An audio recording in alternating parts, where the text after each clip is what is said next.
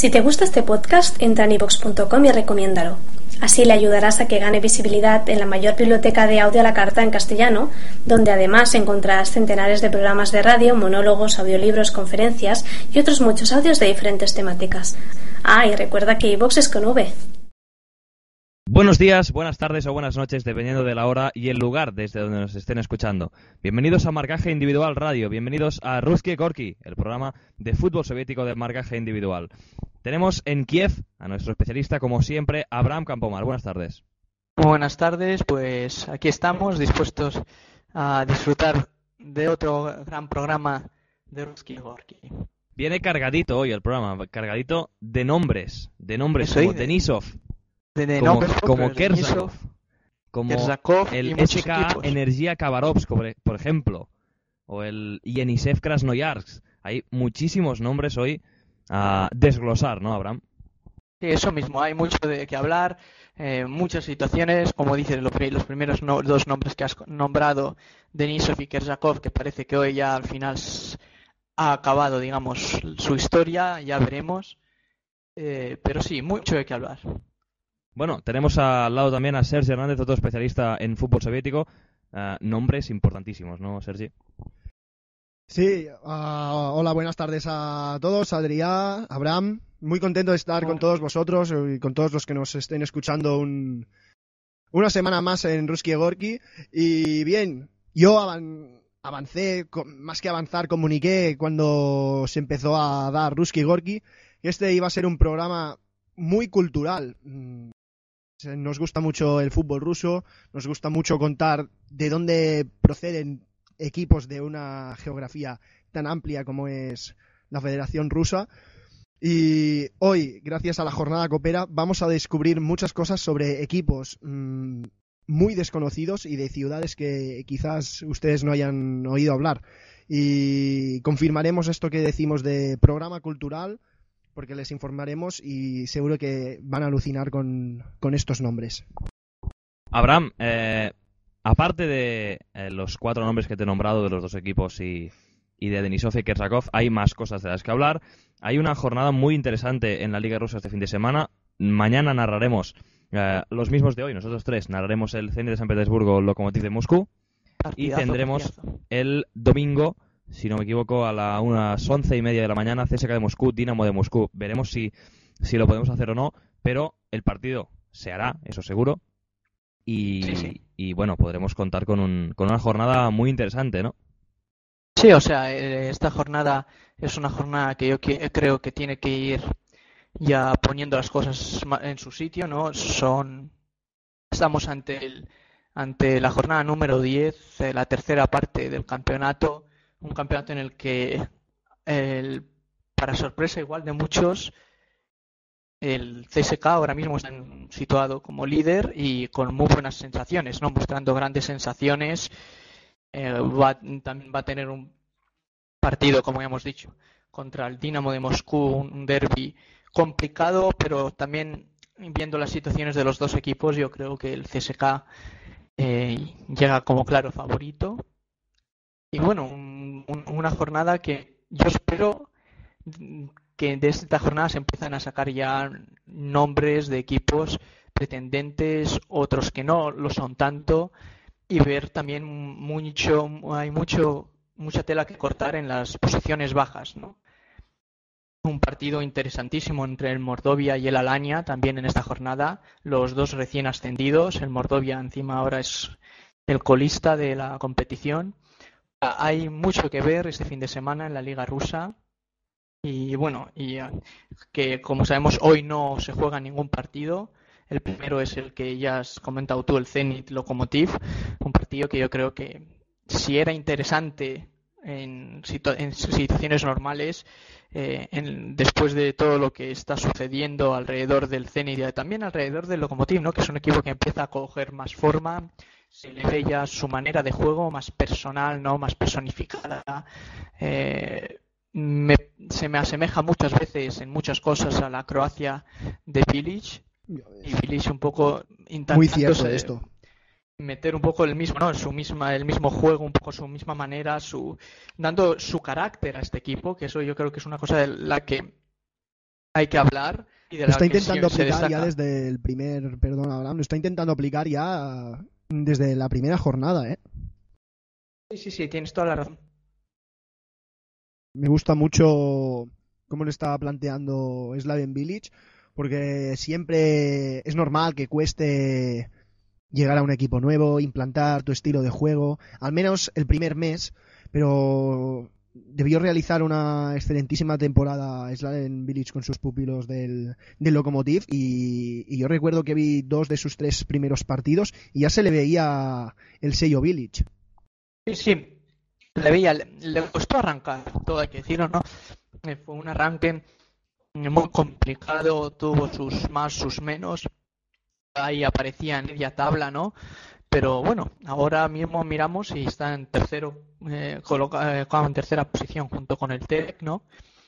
Y, y va a plantar cara mañana, eso está claro, ¿no? Y Bueno, veremos qué que- sucede en la jornada de, de la Liga Rusa. Ahí, ah, pero teníamos que hacer el, el repaso de, de lo que vamos a hablar hoy, aparte de los nombres que habíamos citado. Hay más nombres, hay más nombres como el de Ole Blokin también. Ole Blokin es el nuevo entrenador sí. del, del Dinamo de, ah, de Kiev, perdón. Y bueno, eh, si no me equivoco, debuta hoy mismo en el banquillo del Dinamo de Kiev. Y ha finalizado su partido. Sí. Ha ganado 1-0 con un gol de Rafael, su primer gol con el Dinamo de Kiev en el minuto 81. Y bueno, un debut con más dudas, pero es normal, ¿no? Es, lleva solo un día, digamos, ha hecho cuantos, dos entrenamientos con el equipo. Está claro que el equipo prácticamente es lo que ha dejado Semin. El Semin, el partido de hoy, no era, creo que no era el partido en el que se debería juzgar y ver qué va a ser el Dinamo. Él mismo lo dijo también en la rueda de prensa de presentación. Pero bueno, eh, como él dijo, eh, lo importante era sacar los resultados y el primero ya llega a 1-0 en casa contra el Zaria, pero son los mismos tres puntos. Claro que sí, es, positivo empezar con, con una victoria.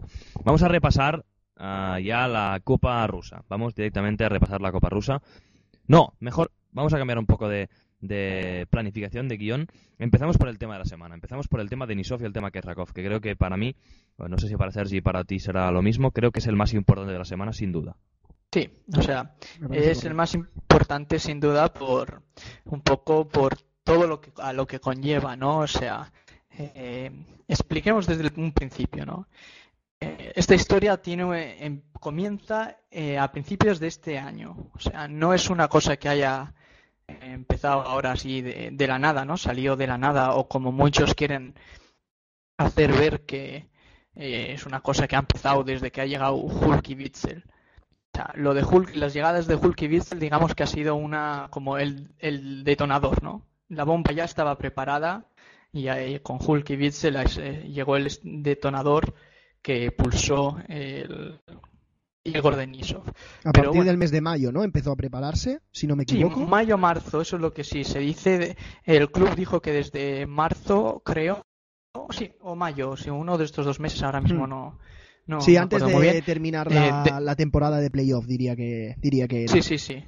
Eh, sí, sí, no, todavía estábamos en la antigua, temporada, la 2012, eh, de 2011-2012, pero bueno, o sea, empezó así, ¿no? La, el Denisov empezó a pedir una revisión de contrato, eh, opinaba que eh, su contrato debía ser revisado por su buen estado de forma, sus, sus buenos números mostrados y también porque en ese tiempo todavía eh, no todavía no había conseguido el premio, pero era el favorito para conseguir el MVP, ¿no? El mejor jugador de la temporada, que al final sí que lo consiguió. Eh, los- en la directiva le pidió un poco de, de tranquilidad y un poco de tiempo, ¿no? Le pidió tiempo a mirar, a pensar, ¿no? Ver cómo va todo. Eh, Denisov pues estaba esperando, ¿no? Esperando un contrato que veía que no llegaba, que todo pasaba y al fin al final deci- eh, pues el tiempo va, el tiempo va, no renueva, veía que jugadores como Kersakov sí que renovaban, ¿no? Eh, porque también hay que hablar, eh, yo creo, yo quiero dividir estas dos historias porque aunque muchos lo quieran juntar, son historias completamente diferentes, como al final se ha sabido. Eh, Kersakov no ha sido relegado por apoyar a Denisov ni mucho menos. Por eso eh, empecemos hablando sobre Denisov, que es, yo creo que es el tema que más ha no, que más ha estallado, digamos. Por eso, a ver, al final Denisov llegue, sigue sin renovar, llega al mercado de fichajes y ve equipo pues decide fichar bien, cosa que él mismo expresamente, como él ha informado en la rueda, en, en la entrevista que ha dado a Sport Express, una entrevista espléndida, ¿no? Muy larga, con, explicando todo. Una entrevista que me ha encantado, ¿no? Me ha encantado por la manera en la que también lo ha comunicado Deniso, ¿no? De una manera tranquila, normal, explicando desde el principio hasta el final todo y explicando palabra a palabra y coincidiendo con las explicaciones del club, ¿no? Eso es lo más importante. Yo creo que que se ha visto un poco, yo creo que lo que ha permitido, ¿no? Que esta situación no, no se salga completamente de las manos, no se, no se vaya de las manos al equipo y al propio jugador, es que los, los datos, los hechos eran los concretos, ¿no? Y el club afirmaba lo mismo que afirmaba el jugador. Nada de medias tintas. Eso mismo, ¿no? O sea, todos, todos han, han ido con la verdad a la cara, diciendo cómo están las cosas, y, ahí estamos. Allí en la Liga Española, una semana después, aún estaríamos hablando sobre qué le pasa a Denisov y lo más importante, aún no habríamos mm, llegado a la conclusión de qué le pasa. Sí, no, porque probablemente, además, probablemente el club del jugador ah, se hubiera cerrado totalmente en banda en tema entrevistas. O sea, aquí, no, aquí cuando pasa algo un poco sospechoso, o en Italia también, se cierran entrevistas totalmente y no sale absolutamente nada del vestuario. No, eso sí, o sea, pero aquí el propio jugador ha, querido hablar, ¿no? Yo creo que eso es una cosa que, que escribe muy bien al, al jugador, ¿no? Un hombre eh, frío en el contacto, pero muy decidido. Eh, o sea, yo, ah, para mí es un prototipo del típico hombre ruso, ¿no? Es un hombre que posiblemente en el contacto personal es al principio es frío y es difícil entrar, ¿no? En confianza con él, pero un hombre que seguía por los principios. Y eso yo creo que hay que destacar en Denisov y en las personas rusas, ¿no? Que eh, hay que vivir con ellos, ¿no? Para entender qué son los, los principios, ¿no? Ellos van a seguir sus principios, o sea, todo el tiempo. O sea, no, no es como en algún sitio en, en España o en otros países que somos un poco más, digamos, podemos cambiar de principio, depende de la situación, ¿no? Aquí la gente es mucho, mucho más cerrada, digamos, a esas cosas. Pero bueno, sin apartarnos del tema. Denisov vio cómo llegaban gente como Hulk y Witzel, cobrando el, como se dice, como él, mismo ha dicho y como por lo visto, por lo que suenan, ¿no? Las, los contratos tres veces más que demás jugadores en los demás jugadores en el equipo. Y ahí ya pues Denisov explotó. Explotó contando, diciendo que para que le es muy difícil jugar porque siendo sincero ante el club y ante Spalletti, diciendo que me es muy complicado jugar porque no estoy al 100%, ¿no? No estoy concentrado, en mi cabeza tengo miles de cosas y, no puedo y no estoy al 100% para jugar. Hecho y afirmación que ayer Spalletti en la rueda de prensa post partido contra el Lokomotiv eh, halagó a, a Denisov por eso, halagó a Denisov por decir que ha sido concreto y sincero. Ha dicho que no podía jugar y por eso, pues, eh, le ha halagado, pero también, claro, ha mostrado su posición, ¿no? Que él pensaba que no era completamente, digamos, correcto lo que hacía Denisov, pero siempre ha mostrado que no estaba en su contra, ¿no? Él lo que quería es que el jugador como también se ha hecho ver, ¿no? Se ha dicho que entre el Spalletti y el Zenit han decidido castigarlos. No, Spalletti no, tampoco, Spalletti no ha sido, no ha tomado la decisión de relegar al, jugador Denisov por castigo, ¿no? Sino ha sido porque el jugador no estaba preparado, no estaba preparado para seguir el trabajo en el primer equipo, tenía otras ideas y por eso eh, mismo le ha relegado. Cosa que no estaba preparado porque no, no quería en ese momento seguir entrenando. Eso mismo, no quería seguir entrenando porque se sentía que no estaba defendido por el club, como ha dicho Deniso más de una vez, que ha dicho que la cuestión no es por el dinero, ¿no? Que a él, si, le, si hablan con él y le explican claramente el por qué de, digamos, los sueldos, ¿no? El, el por qué no le pueden renovar. Si le explican, eh, como él dijo más, siempre repetido, si eso se le explica bien en un sitio normal y tranquilo, él acepta. Él acepta, acepta y pasa página. Incluso acepta los sueldos de Hulk y Bitzel. Eso mismo, no, o sea, eh, que él no es, sí, o sea, él no es quien aceptar o no, pero sí, o sea, él dijo, si a mí me explican el por qué, no hay problemas, o sea, no, pero que no entiende el por qué gente que ha venido sin tampoco sin ser como él ha dicho que Messi o Iniesta, ¿no? Si fuesen Messi e Iniesta, vale, pero como no han sido ni Messi e Iniesta, pues le parecía un poco raro. O sea, a ver, eh, no es que yo quiera defender completamente al jugador, el jugador, la manera en que ha expresado su, su desacuerdo con el club parece incorrecta, pero me parece correcto el que lo haya hecho, ¿no? lo haya hecho para no, para que, digamos, no se meta esa cizaña dentro del vestuario, ¿no? Y empiecen a haber problemas mayores. Ahí ha sido clave como lo ha dicho, como decías tú. Sí, por eso, mismo, por eso mismo yo creo que la situación ha sido esa. el, club, el club le ha relegado en el comunicado oficial ponía por haber puesto un ultimátum y haberse negado a jugar contra el Krilia. Esa era la razón principal. Y sí, o sea, eso está claro que la razón principal era el haberse negado, el jugador se negó a jugar por lo que ya hemos dicho, no se sentía motivado ni para ni, al 100%. Por ello mismo, eh, el jugador que quedó en el segundo equipo hoy ha participado en el partido de las Servas, ha jugado unos 60 minutos y después se ha pedido el cambio porque ha, sentido, ha tenido molestias.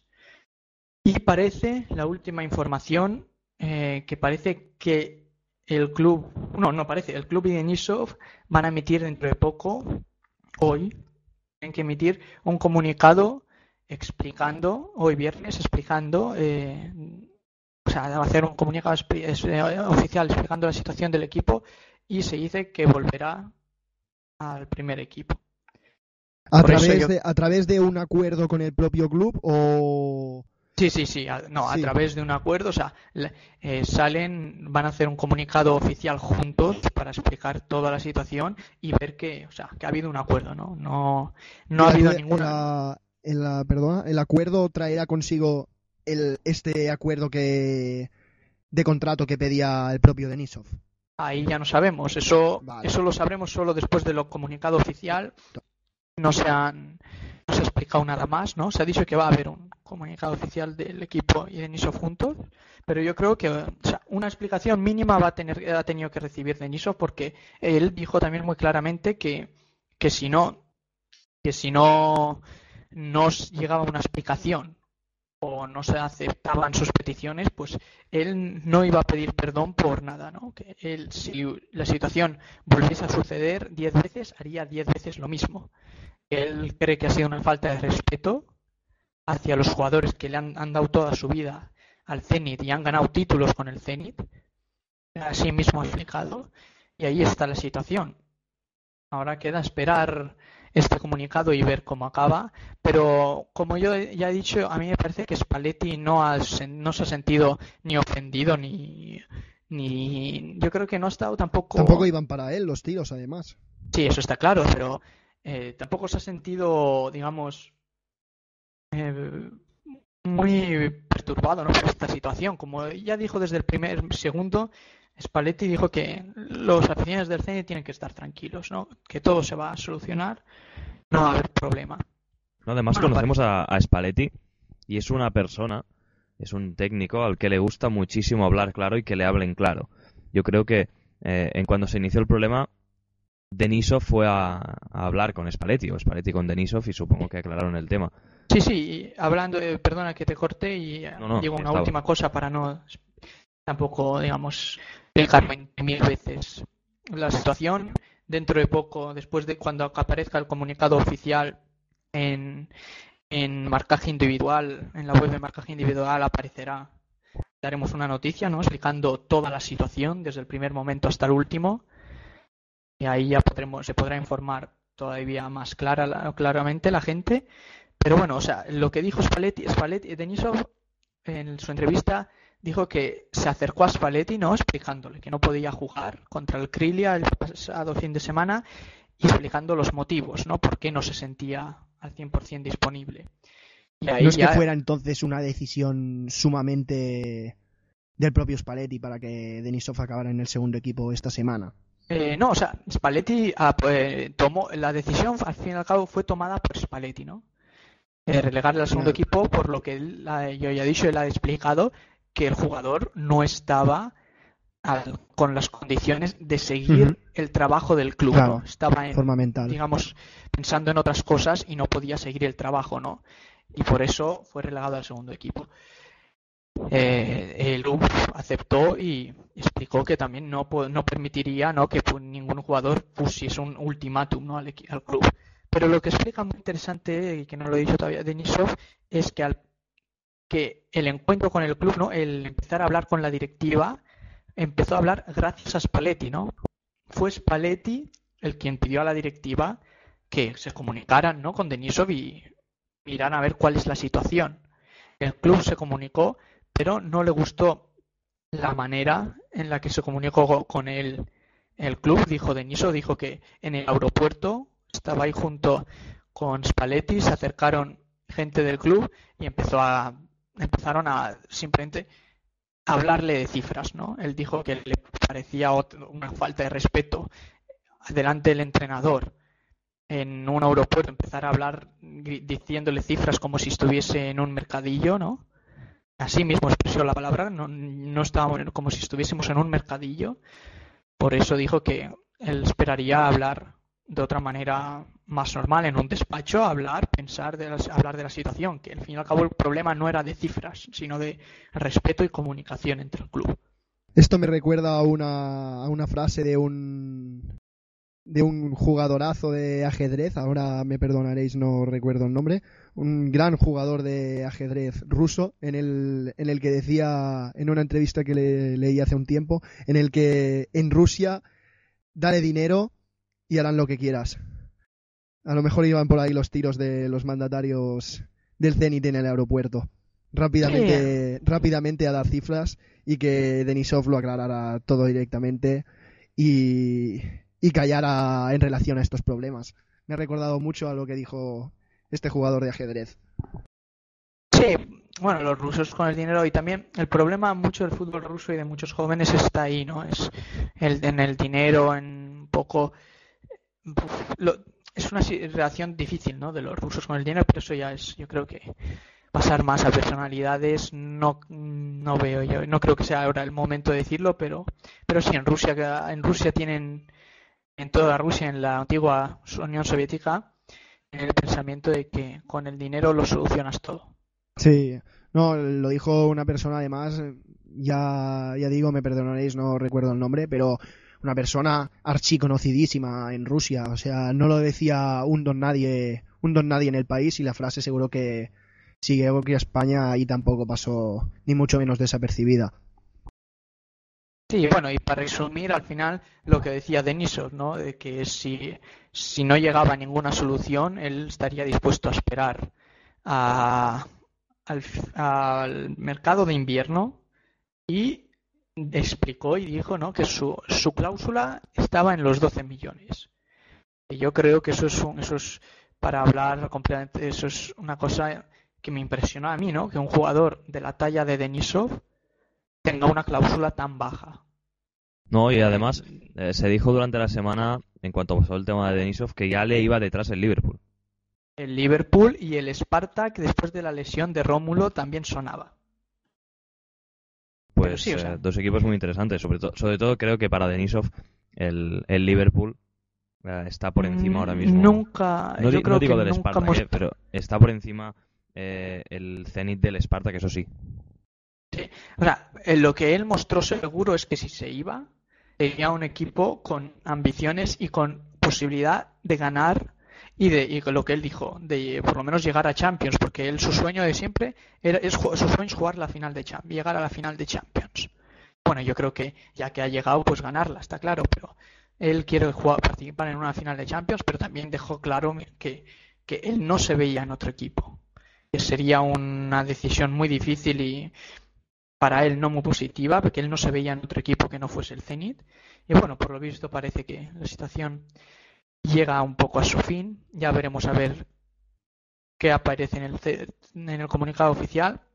Bueno, y hablando ahora de Kersakov, explicando un poco la situación de Kersakov, fue clara. O sea, Kersakov eh, fue relegado por, en el comunicado oficial dice, por comportamiento indebido, ¿no? Por comportamiento indebido.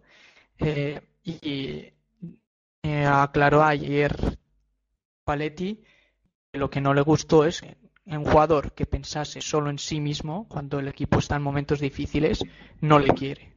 No le quiere tener con él. Si un, si un jugador solo piensa en sí y está intentando hacer lo que le pare, lo que le viene en gana a él mismo, pues no quiere contar con él. Resumiendo, le llamó prácticamente egoísta. Eso es lo que le llamó y por eso eh, fue relegado al segundo equipo. Pero hoy mismo también. Eh, no están claras las causas por eso, del todo. Sí, sí, o sea, ha dicho que solo pensaba en sí mismo. Confirmadas. sí, sí, eso está confirmado, eso lo ha dicho Spalletti, que, que solo uh -huh. pensaba en sí mismo. Eh, el por qué solo pensaba en sí mismo no lo ha dicho y no se dirá. Claro. Eso está claro. Pero está, lo que ha dicho que no, que no era por apoyar a Denisov ni nada. O sea, a, y el mismo Denisov ha dicho a mí no me apoyo a nadie y no he pedido que nadie me apoye. ¿no? Esto, esto es una cosa que viene de mí mismo. Esto lo he decidido hacer yo y ya está. Vaya casualidad ello, que justo apareciera en la semana de Denisov también. Sí, bueno, eso es, eso es, la casualidad por la que yo creo, pero sinceramente a mí no me parece, tampoco me parece que tenga que ver con ello porque Kersakov ha renovado hace dos, dos meses.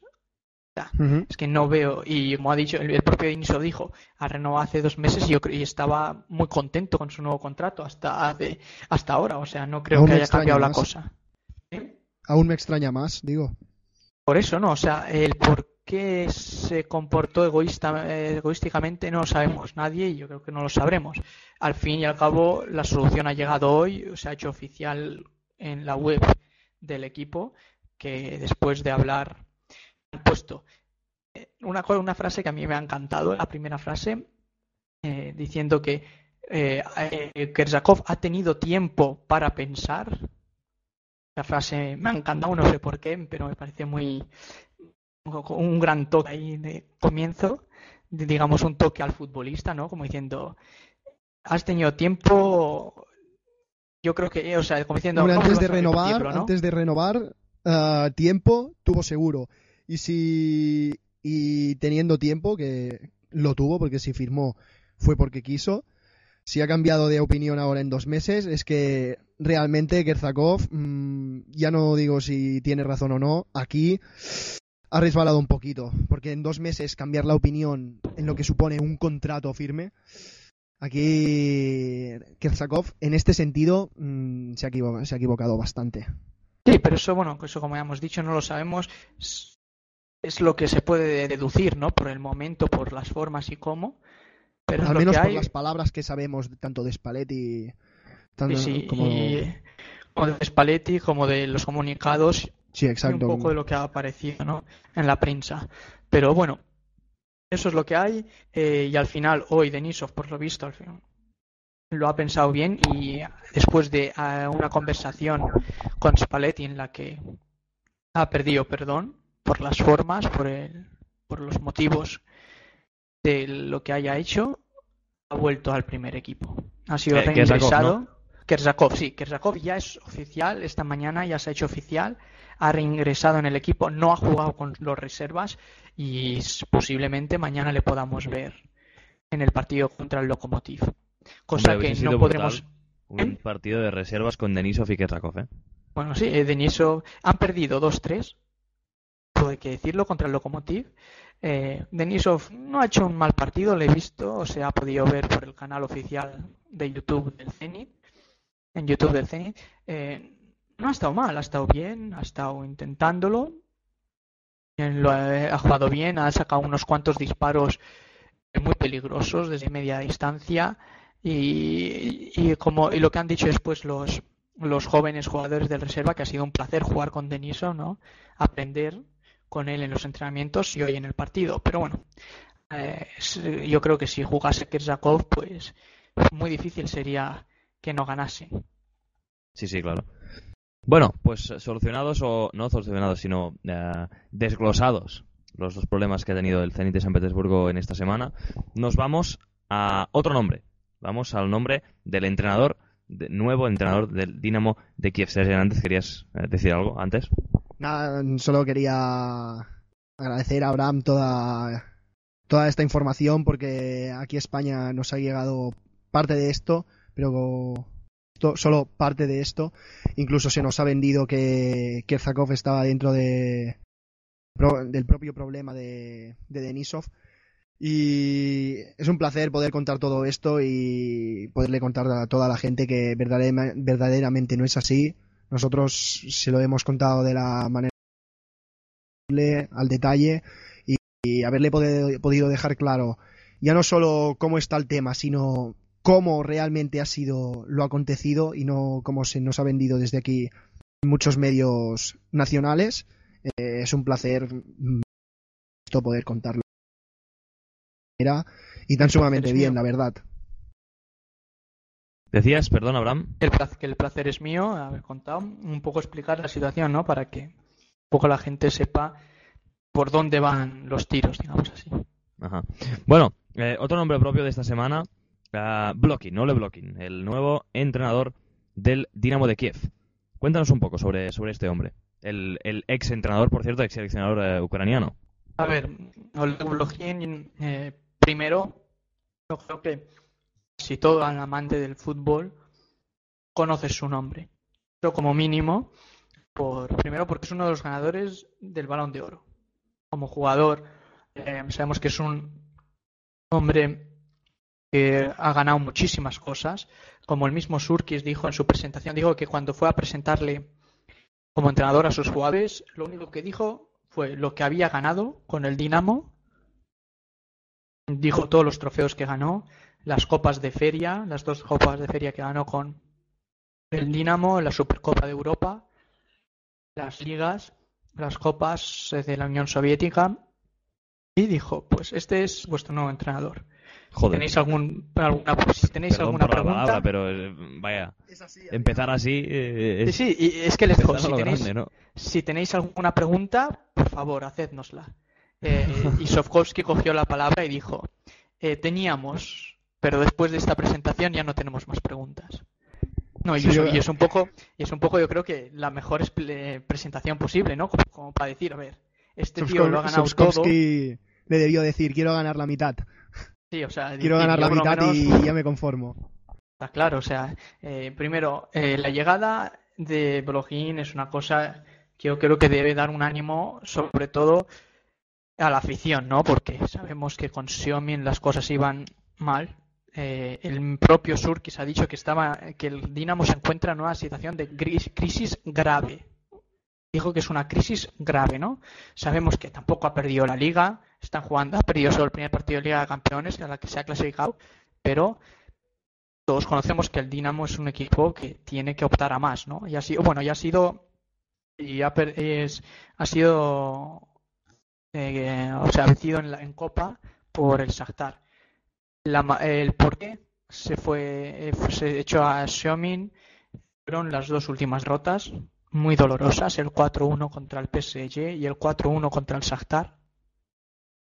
Y por ello mismo ha venido Blogin, un, que como jugador, ya hemos explicado más o menos lo que fue, fue un espléndido jugador, fue un jugador exquisito, un extremo media punta, eh, delantero, podía jugar en esas tres posiciones, eh, que combinaba muy bien, tenía una, una velocidad con el balón impresionante. O sea, eh, quien no haya visto jugar a Blogin ha perdido mucho, sinceramente, porque no ganó el balón de oro por ganarle, ¿no? Y ganar el balón de oro en el Dinamo de Kiev es más complicado que hacerlo en un Juventus, Barcelona, eh, Real Madrid, Manchester.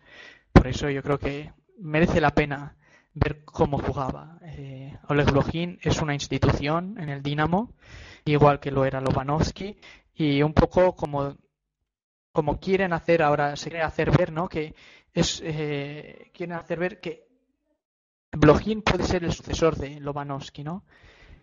eh, hablando, hablando, digamos así, más como entrenador, como su manera de trabajar, creo que es el más parecido de lo que hay. Eh, es el, el entrenador más parecido en la manera de trabajar, en la manera de jugar sus equipos a Lobanovsky. El juego que ha mostrado con la selección ucraniana ha impresionado a muchos, ha gustado y gusta mucho. Eh, yo creo que a los aficionados neutros siempre ha gustado mucho. Es un juego muy directo, un juego por bandas, un juego eh, muy claro, un juego muy típico del Dinamo de Kiev. O sea, la palabra eh, que se usa para explicar a lo que juega Blojin y a lo que juega la selección española, eh, española, perdón, ucraniana, es eh, el juego del Dinamo de Kiev. El juego de Blojin, el juego en el, en el que se ha basado los grandes triunfos de este equipo, ¿no? Centros desde la banda, movimientos de los extremos muy, o sea, extremos que siempre se mueven para adentro y para afuera, con laterales muy largos de gran recorrido. Eh, llega después de hacer, vamos, eh, muy buena Eurocopa, a mi pensar, eh, con la selección ucraniana. La mala suerte, no por mala suerte no consiguieron clasificarse, por no, digamos, ese gol fantasma que metieron contra los ingleses. Y, pero bueno, es un entrenador que ha hecho un buen trabajo en la selección ucraniana. Por ahora es el mejor seleccionador de toda la historia de Ucrania. Un hombre que en el 2006 llevó a cuartos de final a su selección, una selección que debutaba en un mundial y llegó a cuartos. Fue derrotada por la campeona Italia y, en esta Eurocopa ha hecho un buen papel a pesar de no conseguir pasar en un grupo muy difícil, ¿no? Con, con potencias como Francia e Inglaterra. Encima fue el debut en la Copa del Mundo, si, si no me equivoco. ¿De? El, debut de Ucrania en la Copa del Mundo que llegó a cuartos de sí, final. lo que he dicho, sí, o sea, fue el primer mundial de, en la primera competición continental de Ucrania, no solo mundial, o sea, la primera vez que llegaron a una fase final de una competición continental. Eh, por eso yo creo que fue un papel espléndido y bueno, después, ¿qué más decir de Blogin como entrenador? Como entrenador no tiene muchos más logros, eh, ha ganado, no, solo tiene un título, ha ganado, eh, ganó la Copa de Grecia en sus inicios porque empezó a entrenar en, eh, en Grecia, en el Olympiacos, ha entrenado al Olympiacos, al Ionis, Nios y al, al EIK Atenas y al PAOK. pues ha ido un poco, ha tenido relativo éxito, digamos, en esos equipos. Y bueno. Y a mí, de hecho, me extrañó que no llegase antes a, al Dinamo de Kiev. He de reconocer que en la Eurocopa, mmm, después de la fase de clasificación, ya no me acordaba del, del propio Blocking como entrenador de la selección ucraniana. Y me sorprendió, entre comillas, verlo, verlo en la Eurocopa. No haberlo visto ya al menos un año antes en el, en el Dinamo de Kiev. No sé, me, básicamente quizás será por el, el, currículum que tiene, pero ya, le tocaba llegar a este equipo a Blocking. una cosa muy, muy interesante que yo creo que le tiene que gustar de esa rueda de prensa que dieron. Eh, que, eh, eh perdón, Blogin digo. Surkis explicó que ya había querido en el 2006 fichar a Blogin como entrenador en el año del Mundial, él ya tenía la idea de hacerlo, de conseguir eh, como entrenador, pero no Imagínate, se decidió, más de un lustro. Sí, no se decidió por una razón. En el 2006 su hermano hasta era el presidente de la Federación Ucraniana y no quería que después eh, empezasen los rumores de que le ha robado el le ha robado a la selección el entrenador, ¿no? Gracias a su hermano, que no empezase a ver esas confrontaciones, ¿no? Que se ha, se ha aprovechado de su posición, digamos así. Y por eso mismo, hoy que ya su hermano no es el presidente de la Federación Ucraniana, ha hecho ese paso adelante y, o sea, y, la decisión, como él, dijo, la decisión esta vez ha sido solo de Blogin, no me ha aprovechado de mi posición. Exacto. Simplemente le he hecho la oferta el que Blogin ha dicho que es una oferta eh, que cuando recibió la oferta fue hacia la Federación Ucraniana y dijo que era una oferta irrechazable para él. Ha esperado seis años, pero al final ha ido cuando ha tenido que ir, cuando él, cuando él lo ha estimado oportuno. en el momento complicado, es un momento complicado el que atraviesa el equipo, pero yo creo que en el momento justo, un momento que, que merece las la cosas, pena. Las cosas en la vida y en el mundo del fútbol, sobre todo, acaban llegando cuando tienen que llegar. Mm, quizás, bueno, ahora lo estamos contando, Blocking en 2006 ya, ya pudo llegar al Dinamo, pero ha acabado triunfando muchísimo en la selección ucraniana y al final ahora pues llega un proyecto que se lo va a hacer suyo, si no se lo ha hecho ya. Los jugadores también se los va a hacer suyos. Y bueno, ha llegado en un momento complicado, pero cuando él lo ha creído oportuno y ahora él sabe que está que ha llegado cuando ha tenido que llegar, no antes, sino ahora y ahora va a ser el momento de trabajar y empezar a llevar todo esto. Sí, sí, han pasado 25 años desde que salió como jugador hasta el día de hoy en el que vuelve ya como entrenador. 25 años, ¿no? Se dicen pronto. Un jugador mítico, de un hombre mítico en el Dinamo. Y bueno, y eh, como hemos ya hemos eh, adelantado al principio del programa, ha empezado con victoria, tres puntos. Y ahora a ver, ¿no? Yo creo que eh, yo creo que le puede salir bien la jugada al Dinamo y a Blogin puede llegar bien. Y también una cosa muy importante, eh, solo retocar lo último, que Surkis dijo que en el mercado de invierno los fichajes que se ha hecho en verano, no los 30 millones que se han gastado en verano, eh, no influirán en el presupuesto del mercado de invierno, ¿no? Que entiende que Blogin tenga que hacer un equipo, digamos, a su manera y por ello mismo eh, todo lo que necesite, el apoyo financiero que necesite, lo va a obtener. Perfecto, pues media horita por delante para terminar el programa de Ruski Gorky. Hemos hablado de tres nombres propios, de Kersakov, de Denisov y de Blogin. Vamos a hablar ahora de la Copa Rusa. Eh, se jugó este martes, miércoles y jueves y han habido bastantes sorpresas. Equipos de, de segunda división y de tercera, que ahí se llama la First Division la Second Division, como en más o menos como en Inglaterra, no, no, no igual. Eh, que han eliminado equipos de, la Premier League rusa. Vamos a repasar estos marcadores. Empezamos por el primero y luego hablamos un poco de la, de la First y la Second Division en Rusia porque es muy interesante el tema que, contaremos. El SKA Energía de Khabarovsk eliminó al Amkar Perm 2 a 1 en un partido que se fue a la prórroga. Spartak Nalchik 1, Terek Grozny 3, un resultado más o menos previsible.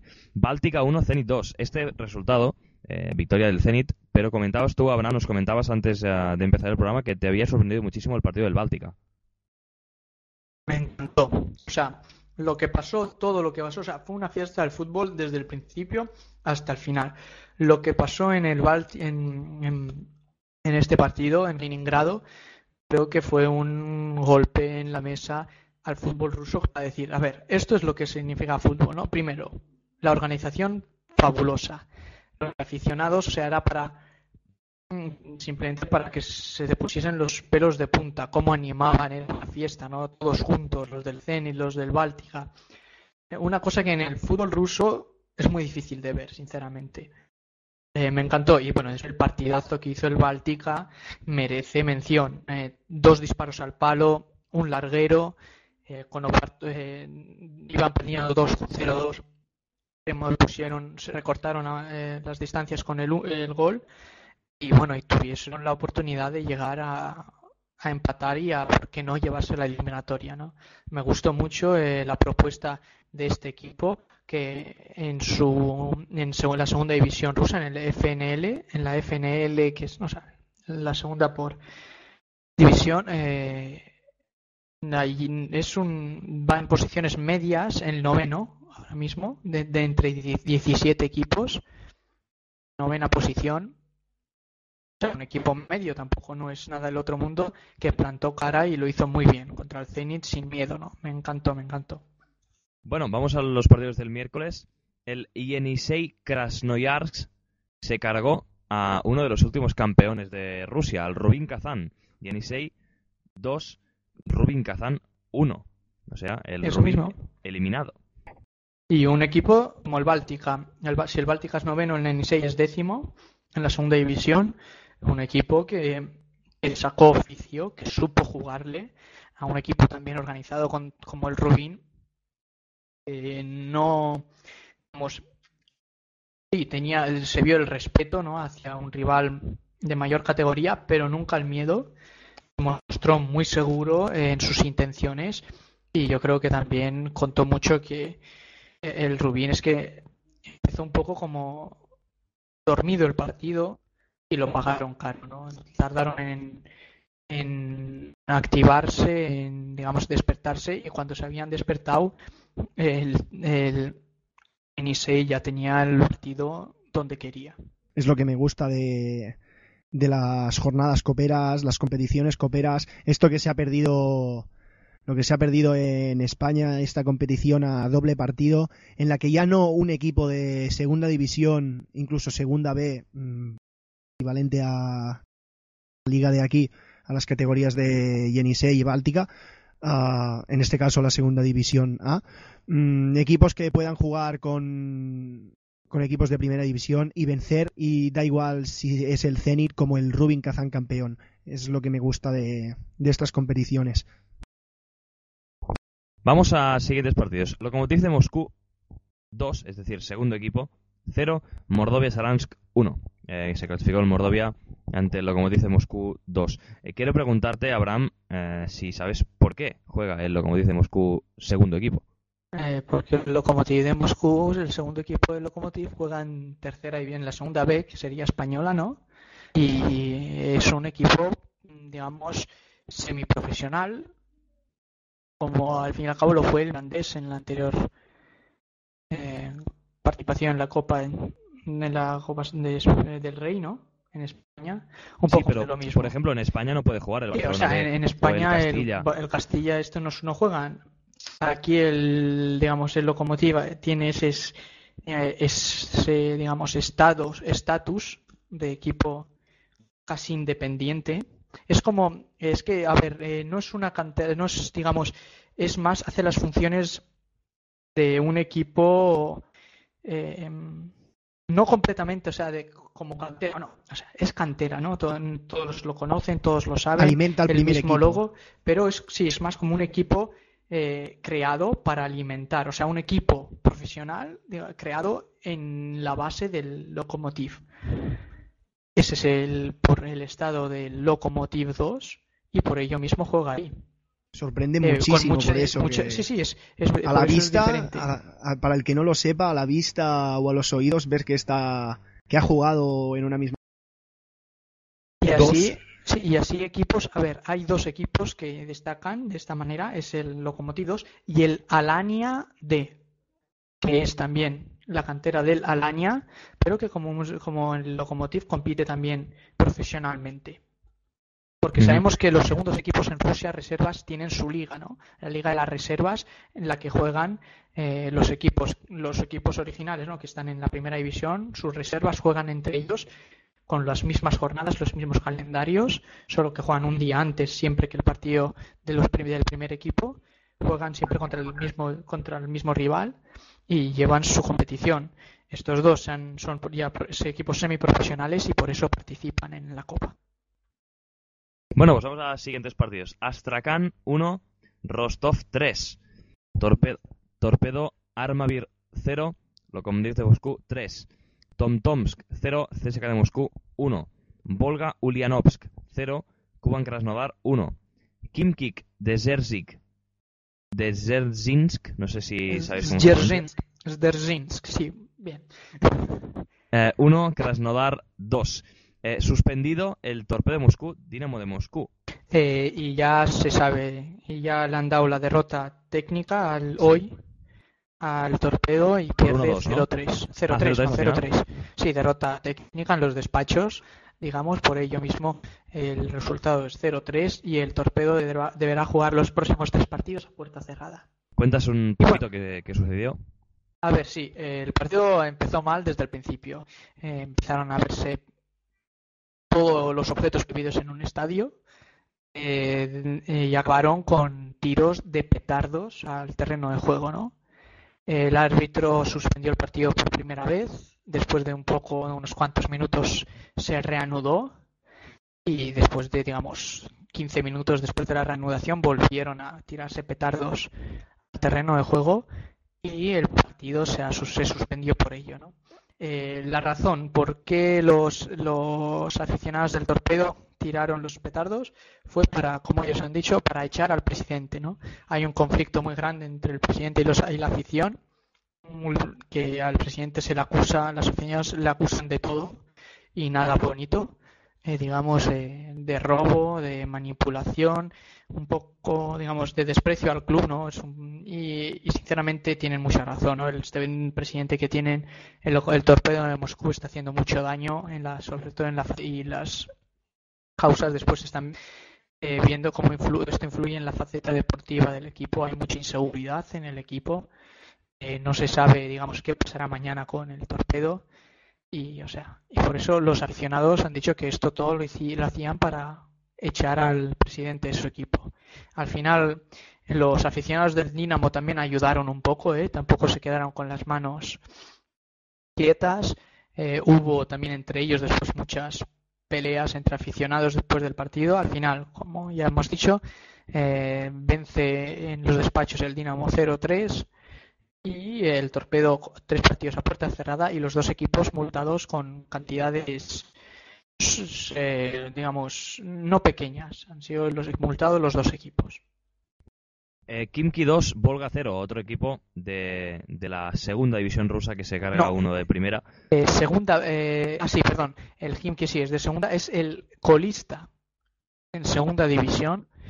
Y bueno, como has dicho, se ha cargado a, el Volga, el equipo, un equipo que sufre, ¿no? Está sufriendo mucho y, contra el Himkis, que, tuvieron ocasiones, tuvieron sus posibilidades, pero eh, sufre mucho el Volga. Eh, cuando ves jugar al Volga y eh, el equipo sufre eso y, se, y se nota.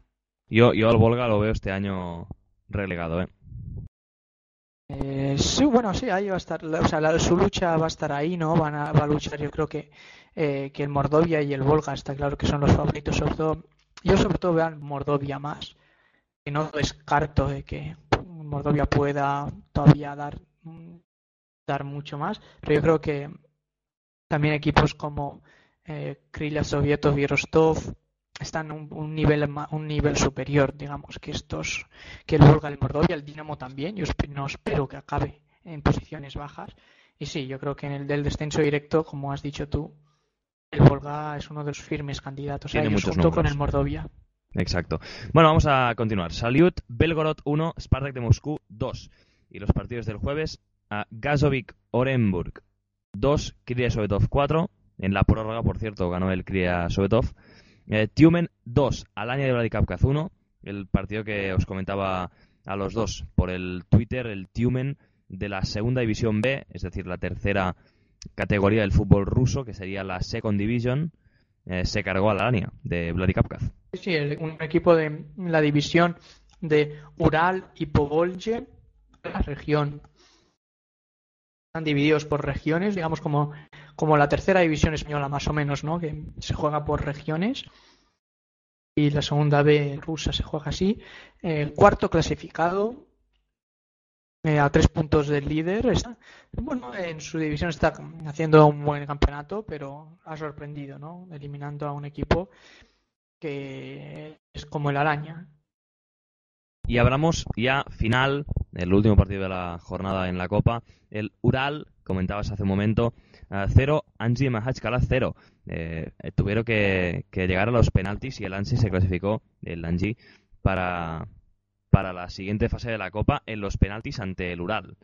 Sí, sí, sufrió, ¿eh? Sufrió el Anji, eh, un equipo contra un equipo que mostró ganas, em, atacó muy bien por las bandas y se vio con yo creo que lo que más ayudó al Ural fue que que se vio con posibilidades, ¿no? El Anzi, no, eh, como un poco le pasó como el Rubín, empezó un poco dubitativo y eh, casi lo paga, ¿no? Después la y después ya en la prórroga con la roja a Cacina Traoré en el minuto 100, los últimos 20 minutos le, le tocó sufrir y mucho al Anzi. Bueno, pues ah, hablando del Ural y hablando del, del Timen también, el Tiumen, perdón, y algún otro equipo que hemos encontrado por aquí, ah, a mí me gustaría que explicaras o que explicásemos entre todos a nuestros oyentes ah, cómo se gestiona o cómo se disputa la Second Division en Rusia, es decir, la tercera categoría de este fútbol ruso. Sí, pues bueno, eh, como ya hemos dicho, ¿no? lo primero, entender que esta categoría está dividida, dividida por regiones y es una cosa normal conociendo las dimensiones de este país. ¿no? Eh, cinco zonas. Cinco zonas, sí, cinco grupos. Eh, ahora les decimos, la primera, el oeste, este, centro, sur y Ural Povolie. Ural Recordemos, perdona Abraham, Ah, en los equipos de oeste juegan equipos del noroeste de la Rusia europea. Si, eh, me equivoco, corrígeme. No, en, en la zona centro juegan equipos del noroeste y este también de la Rusia europea. En la zona sur juegan los equipos del sudeste de la Rusia europea. Eso mismo en la zona Ural Povolidze. No sé si lo he pronunciado bien. Povolje, Povolje. Juegan los equipos del sudeste de los Urales y del oeste de Siberia. Esa misma, que es, digamos, mm, prácticamente la que siempre muestra eh, casi mejor nivel, ¿eh? Eso hay que decirlo, es una, es una, es la división, digamos, el grupo en el que eh, más nivel casi siempre hay, un, pero un grupo en el que es muy difícil jugar, ¿no? por las condiciones climáticas, por todo. Es un, es un fútbol mm, físico, solo, prácticamente solo físico. Y mental incluso debe ser. Eh, eh, mental el adaptarte, porque tiene que ser más difícil, pero sí, o sea, es muy complicado y pero bueno, es, es una división interesante, ¿no? Es un fútbol completamente diferente y yo creo que eso es, eso es lo bueno y lo interesante que puede traer. Para ver un partido es muy complicado, eh, hay muy pocos canales que enseñan, pero siempre se puede encontrar eh, un partido, digamos, por cada jornada, como mínimo un partido de uno de los cinco grupos, siempre se puede encontrar, ¿no? Eh, pues sí, es complicado ver, es una situación muy difícil. Sí. sí, No, perdona, perdona. Eh, nada, y por lo que hemos dicho, o sea, están divididos también por simplemente por la inmensa dimensión de Rusia. Un equipo semiprofesional no se puede permitir los gastos de revolotear toda Rusia de aquí para allá, o sea, simplemente para participar en un partido. Por ello mismo, por el bien de los equipos. Ahora veremos, Abraham, perdona que te, que te corte, eso que decías de un equipo semiprofesional que no se le puede permitir y tal, veremos cómo, eh, qué equipos han ganado en los últimos 20 años esta competición y veremos lo que han mejorado estos equipos y lo que y el dinero que ahora pueden llegar a tener, por ejemplo. Y por último, la quinta, la quinta y última zona sería la zona, como ha dicho Abraham Campomar, la zona este, en la que jugarían, pues básicamente el resto de equipos de, de la Siberia, en la que, si no ando equivocado, hay pocos equipos y así como las cuatro anteriores zonas juegan ida y vuelta, en el grupo, en la zona este, perdón, del resto de Siberia, juegan ida, vuelta y otra vuelta. Tres eh, veces. sí, hay tres veces, tres vueltas, son 14, esta, esta temporada 14 equipos, si no me equivoco, eh, participan. Ahora no, no, perdón, 11, eh, esta temporada 11 equipos. Y sí, son tres vueltas, 11 equipos, es una, digamos, uno de los equipos más conocidos de esta división este año es el Luch Energia, por ejemplo. Luch Energia Vladivostok. De Vladivostok, sí, Luch Energia de Vladivostok. Que se lo digan a ellos si tienen problemas para desplazarse. Suficientes, suficientes. Bueno, está ahora mismo segundo posición clasificado.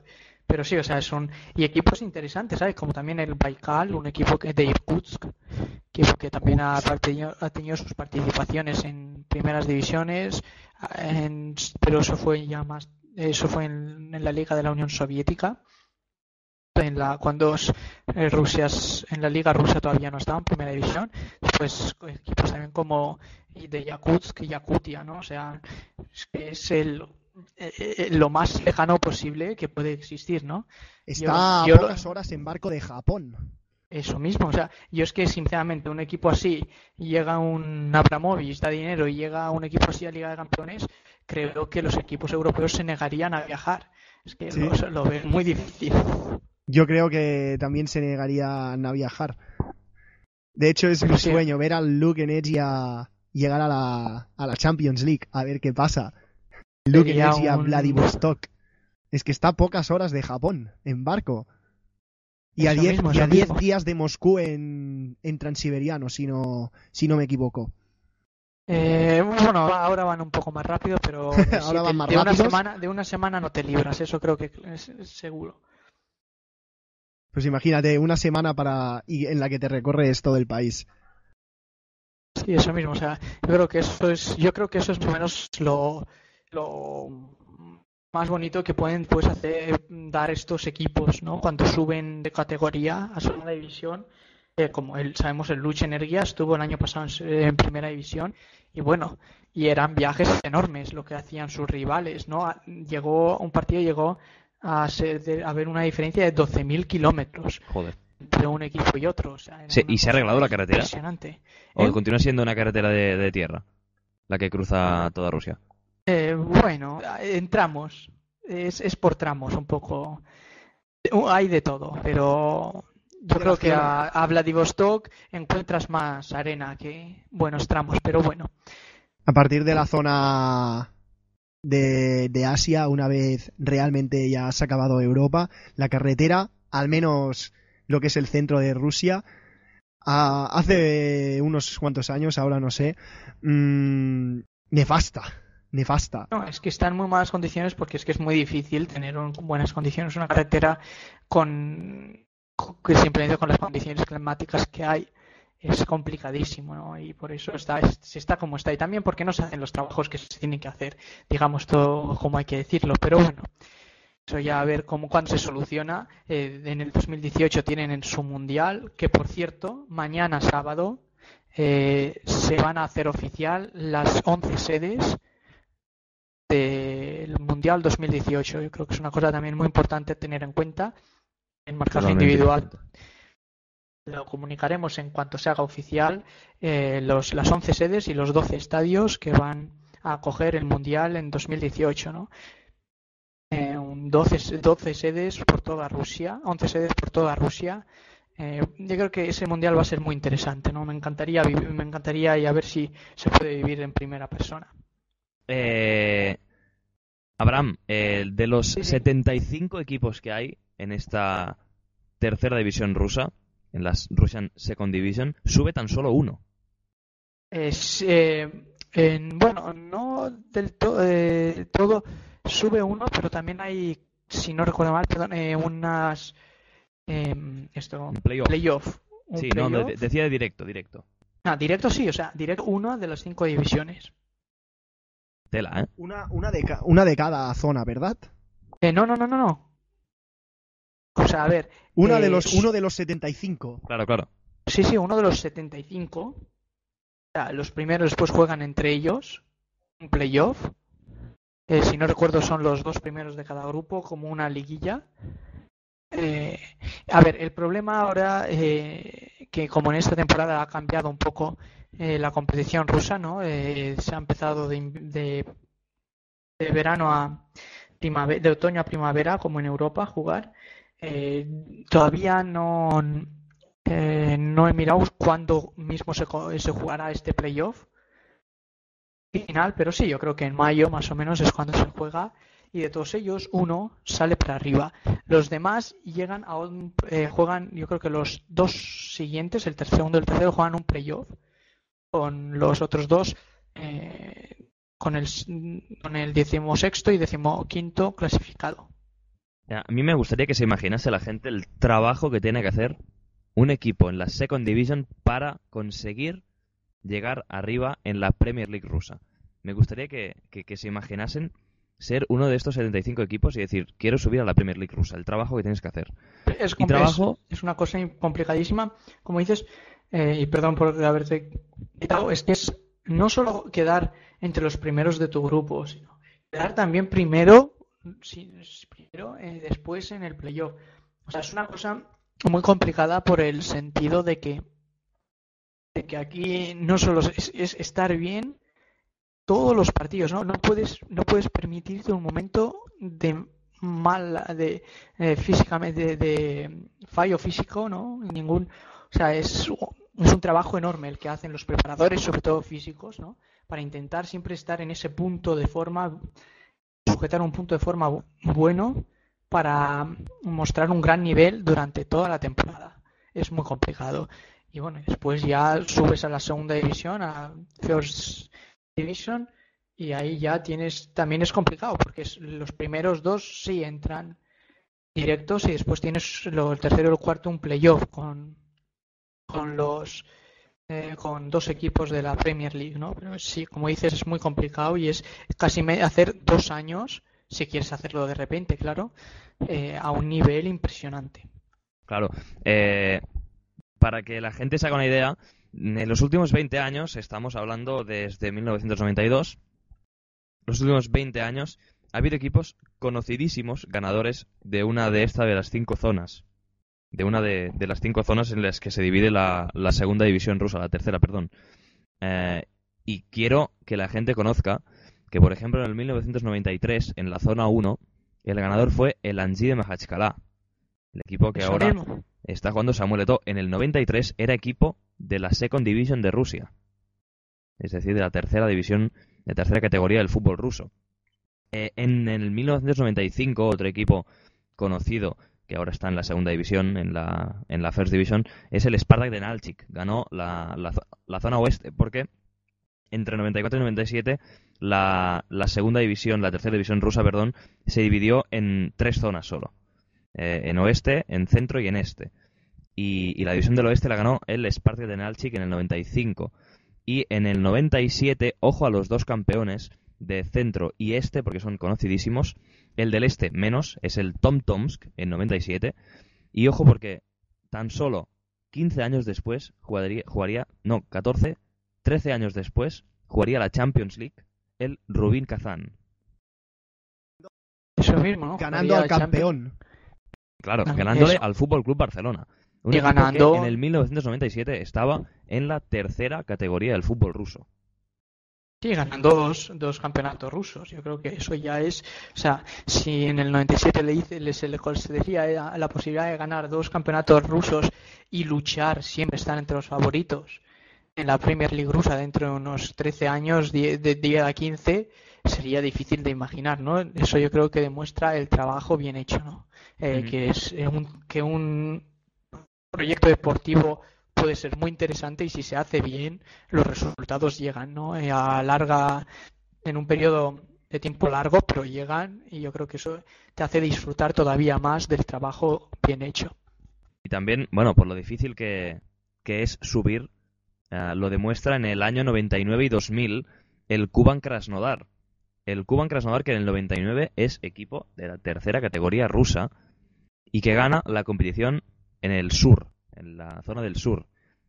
Y en el 2000 vuelve a ganar, es decir, que lo complicado, principalmente sí que es ganar la, tu zona, pero lo más complicado es subir, porque tienes 75 equipos rivales, no solo los de tu zona. Sí, sí, no, o sea, lo complicado al fin y al cabo es llegar, ¿no? Llegar a... Eh, yo creo que cuando llegas a segunda división se, te puedes tomar un respiro, pero también conociendo que el nivel de segunda división eh, es diferente. A ver, y lo más complicado de todo esto es eso, ¿no? Lo que decimos que el nivel eh, es muy diferente, es muy diferente también la forma de jugar de, como hemos dicho, en segunda vez de rusa, en la second division, el fútbol es muy físico, ¿no? El fútbol ruso ha ido cambiando últimamente, siempre ha sido físico, ha ido cambiando ahora, ha ido mm, cogiendo un ritmo más alto, con mayor técnicamente, mejor, mayor, mejor técnicamente. Y bueno, y, pero en la segunda división sigue siendo un, fútbol muy tosco, muy físico.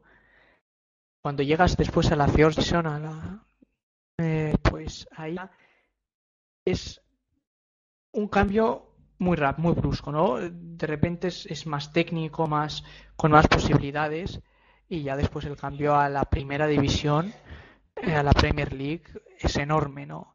Es simplemente enorme, es una diferencia aplasmante entre ese nivel, ¿no? Y por eso, y yo creo que por eso hay que valorar todavía más a los equipos que han conseguido ascender hasta la Premier, como hemos dicho el Anzio, el Rubín, ganar como el Rubín, por ejemplo, o sea, en este periodo subiendo solo 12 años después, ese nivel, ¿no?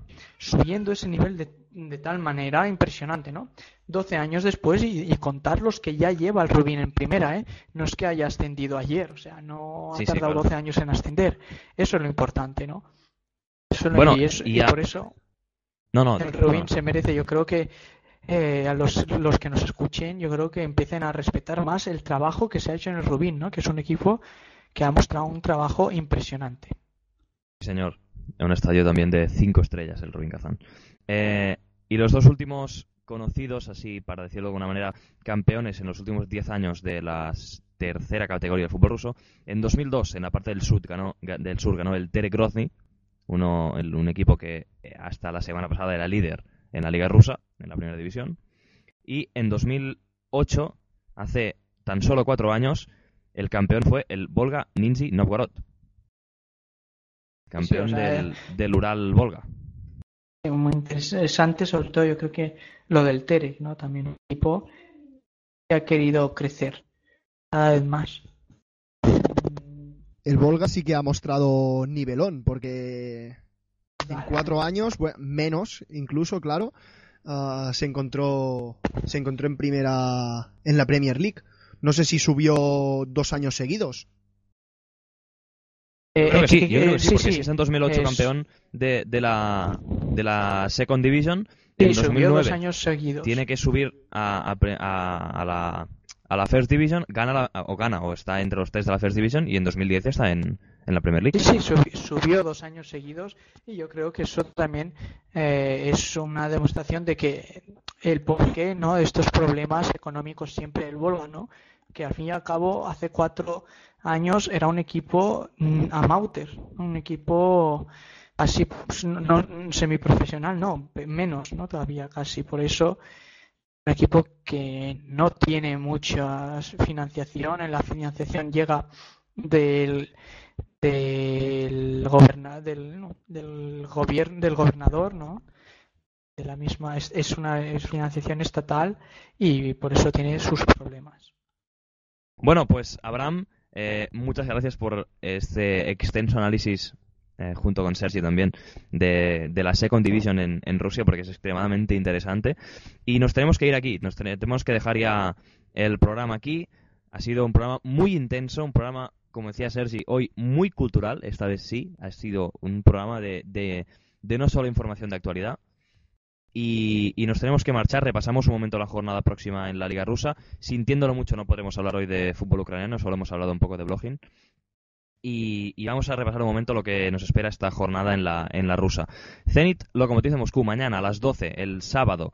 Ah, recuerden que eh, en directo en Marcaje Individual Radio. A, a las 14.30, es decir, a las 2 y media del mediodía, Amkar Perm Spartak de Moscú. A las 5 de la tarde, Kuban Krasnodar Terek Grozny. Este para mí también es un- uno de los grandes partidos de la jornada. Eh, el domingo a las once y media, CSK de Moscú, Dinamo de Moscú. A las 2 de la tarde, Anzi de Mahachkala, Volga. Dos equipos que no hace demasiado estaban en la Second Division. Eh, Rostov, Rubin Kazán a las 4 y media. Y el lunes, dos partidos. El Krylia Sovetov a Krasnodar a las 3 y media del mediodía o de la tarde, como le quieran decir. Y a las 6 de la tarde, Mordovia Saransk, Alania de Vladikavkaz. Eh, un, un placer, Abraham, haber estado con nosotros eh, otra vez en Ruski Gorky. Ah, me lo he pasado hoy, mm, me lo paso siempre muy bien, pero hoy ha sido impresionante. Me lo he pasado en grande. Estaba, he estado todo el rato sonriendo en este, en este programa. Eh, el placer Sergi, es mío también muchas gracias a ti por estar con nosotros y nos vemos la próxima semana. Muchas gracias, Adrián. Muchas gracias, Abraham. La verdad que puedo corroborar tu, tu sonrisa mm, a cada minuto y muy contento de